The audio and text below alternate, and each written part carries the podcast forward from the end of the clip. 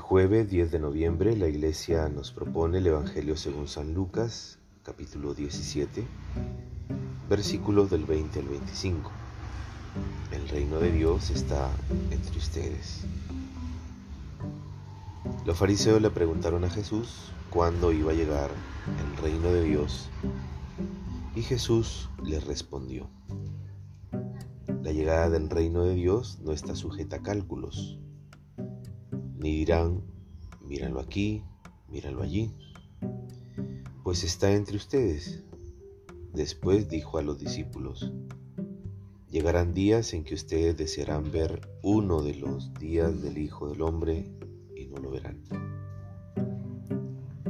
Si les dicen, míralo aquí, míralo allá, no vayan ni lo sigan, porque así como el relámpago brilla desde un extremo al otro del cielo, Así será el Hijo del Hombre cuando llegue su día.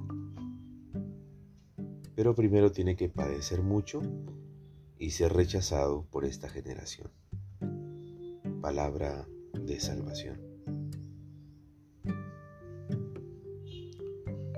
Si nos preguntásemos hoy por algún momento de nuestras vidas en el que se nos ha pedido hacer una locura o cosa inimaginable, ¿qué vendría a nuestra mente? Sin duda, el Filemón del Nuevo Testamento recordaría el momento en que el apóstol Pablo le escribió una carta para recibir a su esclavo Onésimo como hermano. La carta a Filemón, una de las más subversivas del Nuevo Testamento, planeaba sin duda una solicitud impensable. Filemón debía recibir a su antiguo esclavo como hermano, al mismo nivel y categoría de Pablo, su mentor en el cristianismo, recordando que las relaciones sociales del mundo fuera de la comunidad eran subvertidas y renovadas dentro del proyecto cristiano.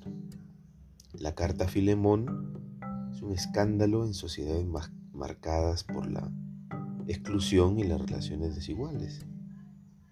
Nos desafía a reconocer y acoger a quien consideramos diferente, inferior e incluso despreciable y transformar nuestros prejuicios para abrazar otras posibilidades de relacionamiento amoroso e inclusivo con nuestro prójimo.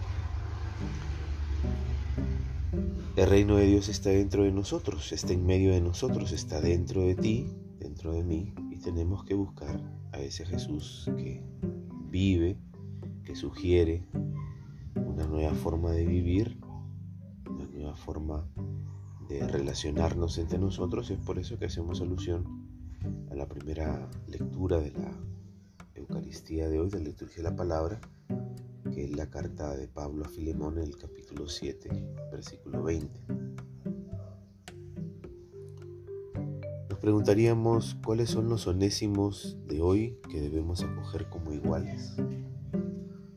¿Cuáles son esa gente que vive esclava de sistemas opresores o de situaciones de señalamiento, de desprecio, de exclusión? Dice el Papa Francisco, las personas que son descartables para un mundo que quiere que produzcamos y que poco le importa o nada le importa el ser humano en realidad.